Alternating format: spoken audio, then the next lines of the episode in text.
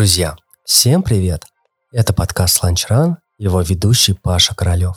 Сегодня мы публикуем заключительный выпуск бонусных материалов с беговой конференции «Ланчран», которая прошла 25 марта в Воронеже. Если вы хотите посетить конференцию и хотите следить за ее новостями, то обязательно подписывайтесь во ВКонтакте в группе «Ланчран» или следите на сайте lunchran.ru. А выпуск наш посвящен многократному чемпиону СССР и России в беге на средние и длинные дистанции, экс-рекордсмену России, участнику двух Олимпийских игр и многократному победителю, призеру различных забегов Олегу Филипповичу Стрижакову, личные рекорды которого на 5000 13.29, а на марафоне 2.11.03. Олег Филиппович поделился своим опытом. Я скажу так, мы с ним до конференции встречались и готовились к выступлению. Мы общались на протяжении нескольких часов. Это было безумно интересно и безумно полезно. На самой конференции доклад у него получился ну, где-то минут на 40.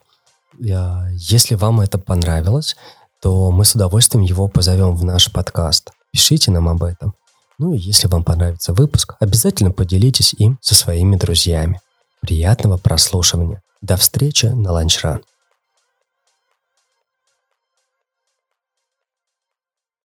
Олег Филиппович, э, добрый день. Добрый да, день. Э, давайте вот буквально там пару минут о себе, чтобы просто вот представиться в неформальной обстановке. Ну, я являюсь мастером спорта международного класса по легкой атлетике. Начинал я заниматься легкой атлетикой в далеком 1976 году – еще тогда школьником, но я уроженец города Тбилиси, Грузии. И вот начиная с 76 года э, я на протяжении всего этого времени до сегодняшнего дня продолжаю заниматься и выступать э, в различных соревнованиях. Конечно, не на том уровне, на котором я выступал раньше, но все равно стараюсь поддерживать и э, принимать участие в соревнованиях. Первый раз я вот в 80-м году э, выиграл такой знаменитый на тот момент кросс правды. Проводился у нас в стране. И меня пригласили в юниорскую сборную. И с того момента вот я э, с 80-го года на протяжении 35 лет выступал сперва за сборную команду Советского Союза, потом, естественно, когда развалился Советский Союз, мы с семьей и с родителями переехали сюда, в Воронеж, и я уже стал выступать за, за сборную команду России. Ну, как вот сказал Павел, я участвовал в Олимпийских играх. Если так э, сказать, я отбирался на 6 Олимпиад, можно сказать, и в трех участвовал. Это первая Олимпиада, конечно, ну как, э, это можно сказать, был участником Олимпиады. Это 84 год, когда мы должны были поехать в Лос-Анджелес, но по тем или иным причинам наша команда не, не поехала туда. И потом уже в 92 году я отобрался в Барселону, где выступал на 10-километровой дистанции. И потом уже в 96 году э, собрался на марафоне, так как э, выступая на таких дистанциях, как 5-10 километров, которые были основными у меня дистанциями, ну, результаты росли, и конкурировать со спортсменами из Африки, Кении, Эфиопии, там, Марокко или другими европейскими было тяжеловато. Вот. А марафон, как мне показалось, что это такая дистанция, которую все же можно соревноваться. И вот в 93 году я попробовал первый раз пробежать марафон. Это был Парижский марафон, где я занял шестое место и с первого раза пробежал 2.12. Ну и с того момента вот я начал уже непосредственно готовиться к марафону, но не забывал про более короткие дистанции и основные, на которых я выступал, потому что они давали мне преимущество, так как э, результаты, которые у меня были на тот момент, это пятерка 13.29 и э, десятка 28.16. Полуторка 3.43 была. Э, час, час 01 я пробежал. На других дистанциях тоже высокие результаты смежные, такие как пятнашка, двадцатка там и все. Так что вот такие вот а, а вот а, кроме, да, вот шоссе, кроме марафонов, вот вы бегали кроссы, вот что не шоссейные бегали? Ну, не шоссейные, я так, как э, тогда вы, э, готовился и выступал на пятерке, десятке, естественно, я принимал участие на, на дорожке. Это так же, как э, в Олимпийских играх, на многих чемпионатах Европы, мира, Кубках Европы. Вот. И, естественно, готовясь к, к сезону, когда у нас значит, шла подготовка зимняя, мы выступали э, сперва в манеже, там самая длинная дистанция на тот момент была э, 3 километра. Вот. Ну а потом, э, когда начался, начинался сезон весенний там или что, там э, начинался период кроссовый. И, естественно, принимал участие также в кроссовых соревнованиях. Вот, отбирались, э, ну, проводили всевозможные соревнования, там, э, начиная с районных соревнований, там, и пошло. То есть за год выходило от 30 до 35 стартов, э, отбиралось за этот период. А вот да, 30-35 стартов, а как, какое количество, скажем так, может быть, кто-то помнит, по-моему, в первый раз, когда у нас была конференция, да, мы говорили про э, как э, старту и как другие старты должны, э, ну, скажем так, влиять на основной. И вот вы говорите, у вас 30-35 стартов, а сколько из этого у вас было там, может быть, основных марафонов, да? Как вы их э, бегали, как вы их разделяли?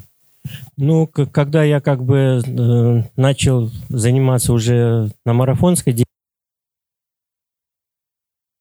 марафонов бежать э, очень много в течение года не, невозможно, потому что, ну, в принципе, можно пробежать, смотря на каком уровне там еще. Просто как тренировочный процесс провести, это да. А если бежать, допустим, и соревноваться, и побеждать или попадать в призы, то, естественно, там э, от двух до трех марафонов. И марафонцы, которые собираются э, выступать и показывать высокие результаты, они выбирают, естественно, э, время года. То есть для достижений и чтобы показать высокий результат, это выступают или ранней весной, начиная там с конца марта и где-то до середины мая, или осенью, там сентябрь, октябрь месяц, пока погода позволяет не холодная, то есть температура должна быть где-то от 10 до 15 градусов, чтобы было комфортно организму, mm-hmm. не, не холодно и не, не, не жарко. Тогда как раз и показывают высокие результаты. И все вот эти крупные соревнования, которые проводят в Европе, там берлинские марафоны, или парижские, или лондонские, там и все, некоторые проводят весной, некоторые осенью, для того, чтобы э, собрать э, определенное количество спортсменов, которые заинтересованы пробежать на этом старте, ну, естественно, и э, заработать, э, показать высокий результат и заработать деньги. Почему? Потому что помимо этого еще э, каждый спортсмен, который выступает на той или иной дистанции, там не, обязательно на марафоне, он старается, конечно, выступать и за сборную команду со страны.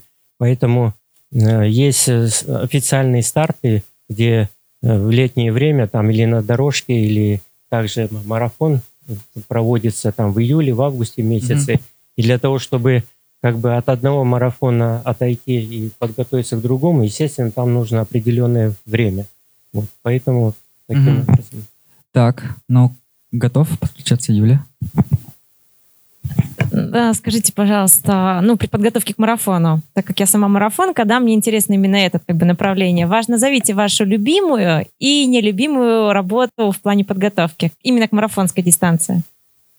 Ну, так, допустим, даже, может, любимая, нелюбимая, а ту, которую вы всегда с удовольствием, да, делали, и ту, которую, может быть, у вас, вы там, допустим, вот у меня 3 по 5, она считается, ну, ту, которую я как бы настраиваюсь на нее, да, Вот есть у вас такие работы? Ну, которые- я бы так бы, наверное, не характеризовал любимые или Ну, в кавычках Потому что, так. да, потому что если э, не, сдел- не сделаешь ту или иную работу, то, естественно, ты не, не это. Поэтому тут э, приходится все равно настраиваться, когда ты готовишься там э, к определенному марафону, где тебе хочется показать высокий, высокий результат, то, естественно, у тебя план подготовки там и тренировки, которые ты как бы запланировал там и все это. Поэтому, э, ну, сказать, что э, для меня э, это лу- лучше пробежать, э, допустим, длительный кросс, там 30-35 километров, или сделать ту же работу, вот как вы говорите, там по 5 километров или еще другую работу.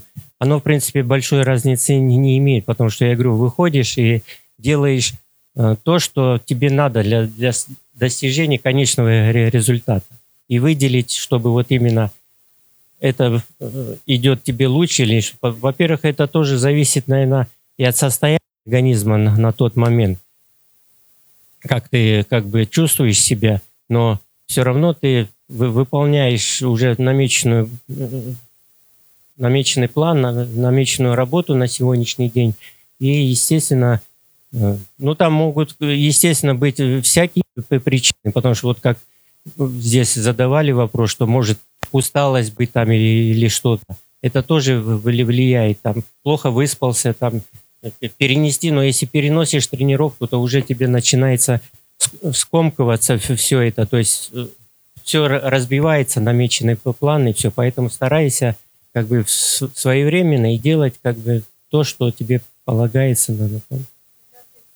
Нет, ска- скорее всего, наверное, сделаю с меньшей интенсивностью, да, чем там перенести или отменить там или что. Почему? Потому что, опять же, э, допустим, э, вы уже э, проделали какую-то работу там и подготовку к к марафону там, что вы выходите на марафон, и у тебя, у вас может быть такое же состояние, как бы, вы же не, не скажете, я не побегу там или что. То есть вы выйдете все равно на старт и побежите в том темпе там или что, в котором как бы, ну, вам комфортно, допустим.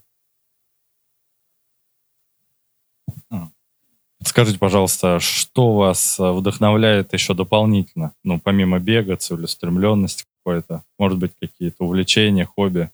Вот именно. Что, может быть, вам еще помогало? Помогало, помогает идти вот вперед к цели? Ну, во-первых, э, благодаря, наверное, спорту я объездил, как сказал Павел, многие страны, побывал и в Европе, и в Азии, в Америке, и в Японии, в Австралии, на других континентах, в Африке, даже на таком французском острове, как Реунион, который находится дальше Мадагаскара, да, даже там участвовал в соревнованиях, приглашали туда все это. И, наверное, это тоже в какой-то степени мотивирует. По- Почему? Потому что и мотивирует, и мотивировало, так как, ну, на тот момент, когда я начал заниматься спортом, особой возможности ни у меня, ни у родителей не было, чтобы там свозить. Если мы ездили, мы ездили там, грубо говоря, только на море, а поехать куда-то за, за границу, это такое облачное было. Поэтому спорт как по- позволил как бы и объездить, и посмотреть страны, познакомиться со многими людьми и с теми э, спортсменами, с которыми приходилось участвовать. И когда при, приезжаешь, допустим, встречаешься, то есть мы общаемся на равных, у нас нет никаких притязаний там или что-то, никаких национальных вопросов не, не поднимается. Мы спокойно можем по- посидеть, пообщаться на разные те- темы. Вот. Ну и а хобби это другое. Ну из-за того, что вот э, я говорю, спортом занимался, то на тот момент как бы э, занимался коллекционированием всех тех э, спортивной атрибутики, которая выдавалась нам у нас на соревнованиях. Там приезжаешь, те, те же вот эти э, пригласительные там и все это, если сейчас вот их по- поднять и развесить, там, то есть они и красочные со своей фотографией там и все, значки разные, разные вымпела, там, опять же, приезжаешь в ту или иную страну, там покупаешь для сувенира там, или какую-нибудь тарелочку там, или еще что-нибудь, чтобы память тоже оставить о той стране, которую ты посетил.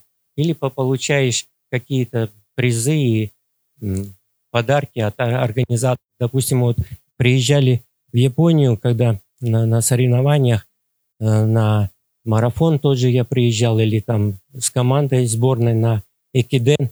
Это соревнование, которое марафон разбит на 6 этапов. То есть там бегут э, две десятки, три пятерки и семерку, 195 метров. И вот нас приглашали там все и одаривали такими э, подарками, как часами там и другими более, ну, на тот момент очень престижными э, такими этими подарками. И это, конечно, тоже радовало и вдохновляло. Олег, Олег Филиппович, я тут. А, здравствуйте, подскажите, пожалуйста, насколько, ну вот по вашему мнению, а, велика разница между а, спортом, допустим, 80-х годов и спортом сейчас? Там, может быть, это как-то в любительских стартах уделяется? Были ли раньше любительские старты? Как проводятся сейчас и как проводились раньше? Разница в соревнованиях, в организации? Просто, допустим, я как участник там всероссийских стартов каких-то, ну, для меня не всегда привлекает организация. Там любительские забеги намного ярче и красочнее, намного более организованно проводятся, допустим, а, сейчас, чем профессиональные старты. Может быть, вы какую-то разницу расскажете? Ну, разница, конечно, су- существует. Почему? Потому что на тот момент э, особо любительских таких соревнований, как на сейчас проводятся, не было. Были только вот именно официальные соревнования. И э, те, те старты, которые мы делали, это мы делали э, вот именно официальные, там выступали или за республику, или за сборную команду страны. Сейчас же есть возможность поехать в тот или иной город или в ту или иную страну, зарегистрироваться и выступать на, на соревнованиях. Вот. Но ну, а чем отличается? Отличается, конечно, многим, можно сказать, и организации, и проведением. И вот именно, как вы сказали, что э, иногда даже э, интереснее поехать на какой-то любительский старт. Почему? Потому что там совсем другая атмосфера э, царит и э, совсем другой прием и все остальное, как говорится, отличается от а, официальных стартов. Так как сейчас вот с теми событиями, которые происходят, что э, многие виды спорта у нас отстранены от международных соревнований, и спортсмены не могут принимать в них участие. Поэтому вот единственное, как говорится, отдушина это, что мы можем выступать на любительских или поехать, как говорится, в соседнюю страну Белоруссию, которая также как бы не, допускает к соревнованиям все это. И там принимать участие вместе с белорусскими. И они вот приезжают Сейчас вот смотришь соревнования там по биатлону, по лыжам, они приезжают к нам. Многие э, спортсмены ездили на открытые чемпионаты Белоруссии, там и по легкой атлетике, и по другим видам спорта участвовали в этих соревнованиях. Что так. Олег Феликсович, здравствуйте. Здравствуйте. Подскажите, пожалуйста, вот э, вы говорили, что первый марафон пробежали за 2.12, да. и в настоящее время у нас э, топовые легкоатлеты бегают там в этом районе, даже чуть хуже. А с чем связано? Вот люди тренируются, вроде бы, а вы с первого раза такой результат показали. Сейчас они, ну, не такие высокие по сравнению с тем же европейцами, ну, кенийцев не берем. Вот главная причина какая? Все-таки это болезнь всей легкой атлетики, либо вот в чем именно? Ну, дело в том, что то, что я пробежал 2.12 э, с первого раза, это не говорит о том, что там какие-то сверхъестественные способности или что-то. Это, скорее всего, то, что вот именно э, я выступал на пятерке, десятке, которые э, ну, имеют такие личные результаты, которые способствовали как бы бежать более длинную дистанцию, ну, не, более в медленном темпе, нежели пятерку и десятку там и все. А тем более подготовка пятерки, десятки мало чем отличается даже, можно сказать, от э, той подготовки к, к марафону. Потому что э, объем там практически о- одинаковые, что для э, стайерских дистанций, что для марафона. Интенсивно все. Единственное, что, конечно, увеличивается, допустим, для подготовки марафона, это количество отрезков, пробегания этих э, отрезков, допустим. Если ты бегаешь и готовишься к пятерке, десятке, там совсем другое количество пробегания отрезков, там и в другой интенсивности, и со скоростью другой. А к марафону, естественно, как вот выступал предыдущий оратор, то есть там э, не обязательно как бы бегать с более высокой скоростью там или что-то. Иногда э, люди бегали более высокой скоростью, но не могли на соревнованиях ре- реализовать себя, а кто-то бегал довольно-таки спокойно там и все, и э, выходя на старт уже показывал высокий рез- результат все. Что касается э, нынешних э, нынешнего поколения тех ребят, которые бегают и ну, особо не показывают высоких результатов в марафоне, но это, скорее всего, наверное, э, от, от личных, наверное, тех качеств спортсмена, наверное, э, я думаю. Во-вторых, наверное, когда я занимался, допустим, у нас какая-то преемственность бы была. То есть мы молодые, я вот э, в юниорском возрасте, когда попал в сборную команду, нас все равно привлекали э, на сборы, и мы э, тренировались вместе с, со взрослыми, которые ну, были основными спортсменами основной сборной командой. Мы, естественно, смотрели, равнялись и тянулись за ними. Потом наступил такой период, когда ввели ограничения там, на возраст и на это. То есть, если ты не являешься там мастером спорта международного класса, если ты не входишь в состав сборной команды, то есть ты не, не имеешь права вы- выступать на соревнованиях. То есть это было, это где-то э, вот 85-й, 6 в, в эти года на- началось такое. И, естественно, ребята, которые э, бегали под международника, там что-то, им ничего не оставалось, как завершить спортивную карьеру, там и все.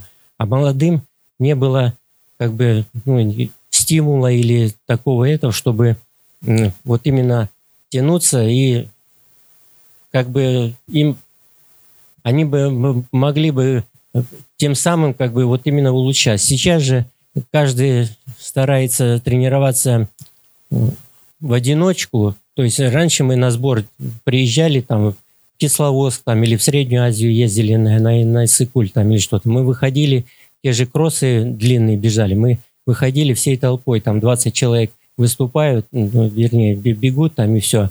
И такой момент интересный был, когда, значит, э, это потом уже мы как бы узнали об этом, что э, когда, значит, стартанули, побежали, там длительный кровь, все, оказывается, личные тренера, мол, начали как делать ставки. Да, давай по- по- посмотрим на финише, кто ученик кого бу- будет там первым или что-то. И уже под конец вроде бы длительный кросс бежишь там 30-35 ки- ки- километров там и все это, но все равно такая заруба начинается там за километр, что и вроде бы усталость уже нак- накопилась там и все, но э, зарубаются до последнего, потому что тренера стоят, начинают подбадривать, мол, давай на, на финиш, на, набегай там и все такое. И потом вот узнаем, что, оказывается, тренера де- делали ставки, что чей ученик как бы там будет пе- первым. Вот.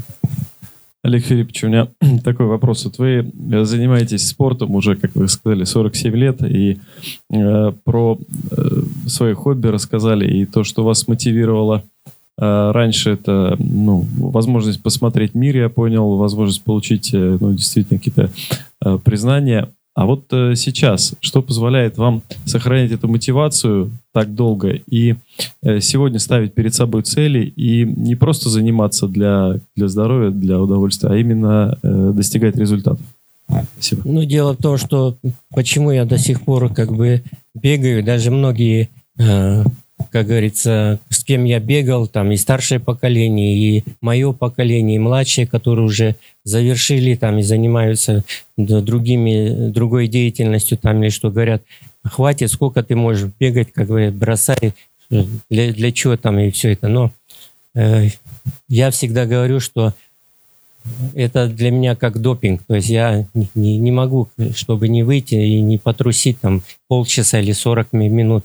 Вот, потому что я совсем по-другому себя чувствую, когда ты э, сделаешь нагрузку небольшую, и когда ты ее совсем не, не делаешь там. Вот.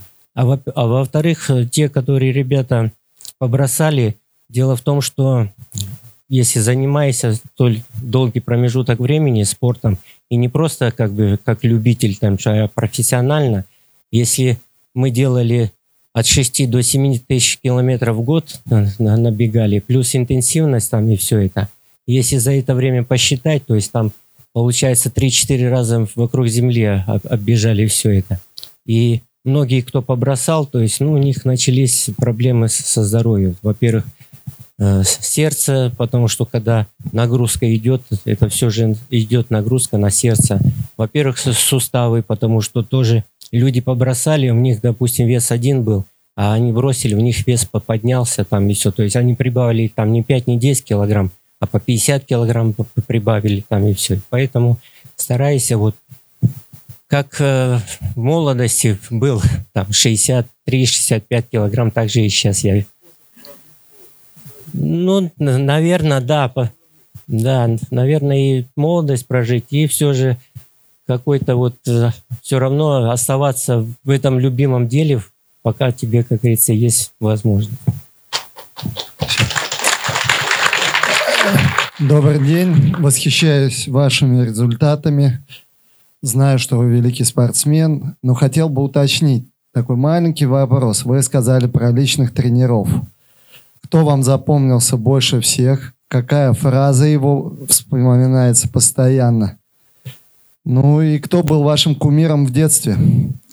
Ну, я, бы, наверное, так опять же не, не, не разделил. Почему? Потому что э, если по большому счету взять, э, в спор, спорт меня привела тренер, по, э, вернее, преподаватель по физкультуре. Я учился, значит, в школе, и там, как всегда, проводили тесты всевозможные, там все. Ну и вот Э, из одних таких тестов, которые проводили по легкой атлетике, я показал неплохие результаты, и она, значит, э, познакомила с тренером, который по большому счету и э, работал в этой же школе, но он преподавал в старших классах это, физ физкультуру, да. И вот она привела там меня и других ребят, которые более-менее показали результаты неплохие в легкой атлетике. И с того момента как бы мы, мы начали. Но был период, когда я как бы, придя в легкую атлетику, потом бросил ее. Вот. Почему? Потому что э, у тренера, вот, которому мы при, меня привели, у него было старшие, э, ну, старшие ребята, которые уже были в сборной команде республики, и они часто выезжали как бы на сборы, на соревнования. Ну, я, что, школьник, как бы оставался без тренера, и, ну, особо знаний не, не имел. И, естественно, когда приходишь на тренировку, то не знаешь, что делать, и не, некому присмотреть. Но я бросил там, занимался и плаванием, и футболом, и родители хотели и фигурным катанием, чтобы занимался там, и все. Но в итоге получилось так, что вот этот тренер как бы все равно пришел к родителям и начал их упрашивать, чтобы они со мной поговорили и упросили, чтобы я вернулся в легкую атлетику. Почему? Потому что, опять же, те э, результаты, которые я показывал, и, и уже результаты между своими сверстниками, которые я, я показывал, то есть ему давали такое это, что я могу в дальнейшем показывать неплохие результаты. Ну и получилось, что он, как говорится, не, не ошибся. А в дальнейшем, когда уже стал показывать более высокие результаты, попал в сборную команду. Там, естественно, меня познакомили уже с тренером сборной команды со страны. Вот. Мы с ним на протяжении многих э, лет проработали. Но в итоге долго я не буду. В общем, у меня было четыре наставника, но всем я хочу им сказать большое спасибо поклониться им, потому что э, все мои результаты это благодаря им.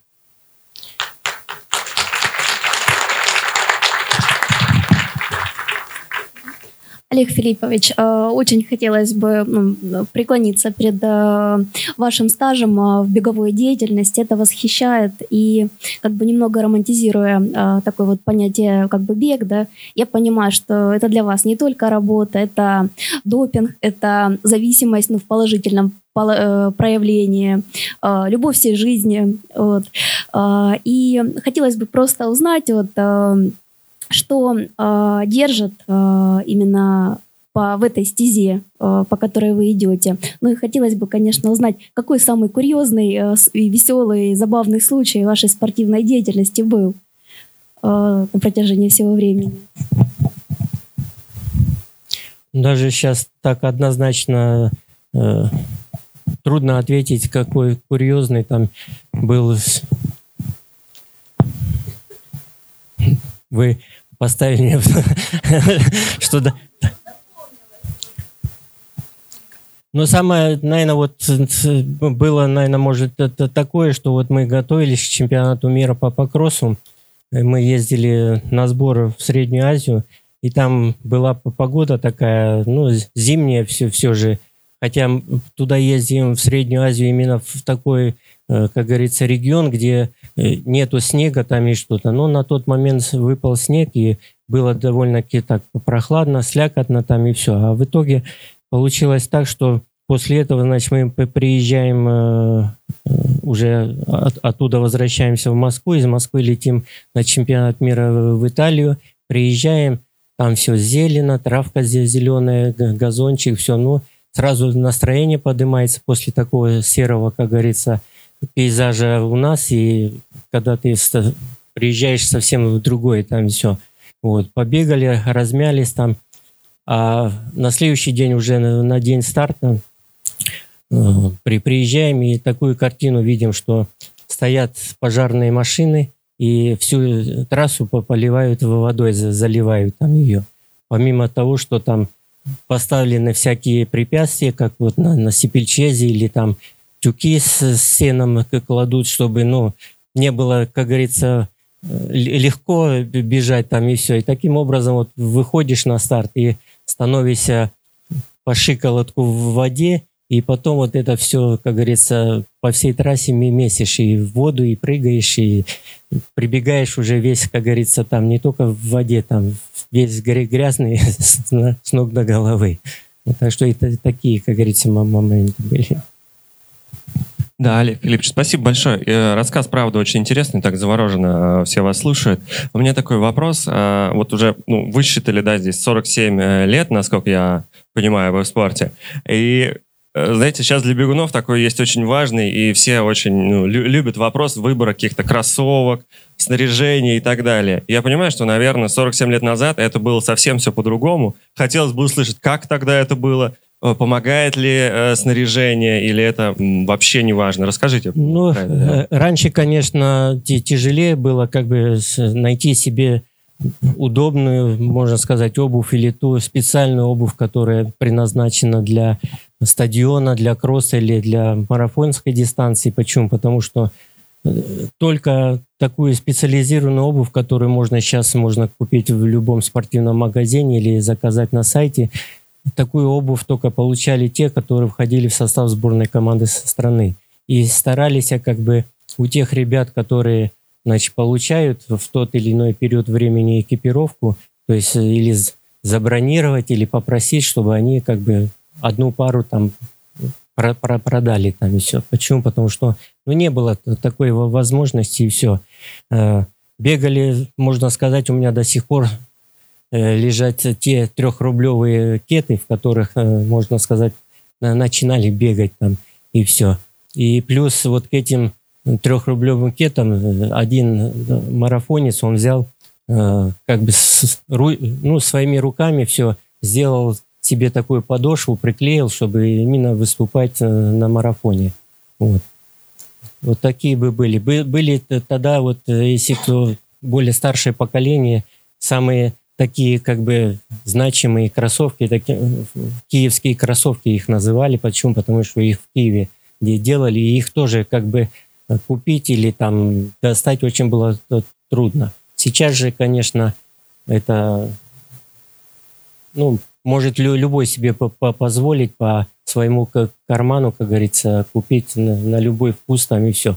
Конечно же, та технология, которая сейчас, как бы, она позволяет. Почему? Потому что на, на тот момент там бы- были кроссовки, результаты были одни, а благодаря там тренировочному процессу, естественно, вот этим новшинствам э, в обуви тоже результаты возросли там и все. Поэтому, конечно, помимо того, что я говорю, вот э, тренировочный процесс подготовки там и все это, но и обувь, которую как бы сейчас производят, она тоже по- позволяет и получать и показывать высокий результат.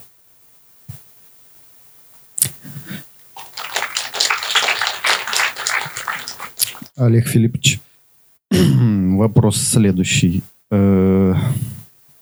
Как вот показывать такие результаты на таком уровне, Олимпийские игры и все такое?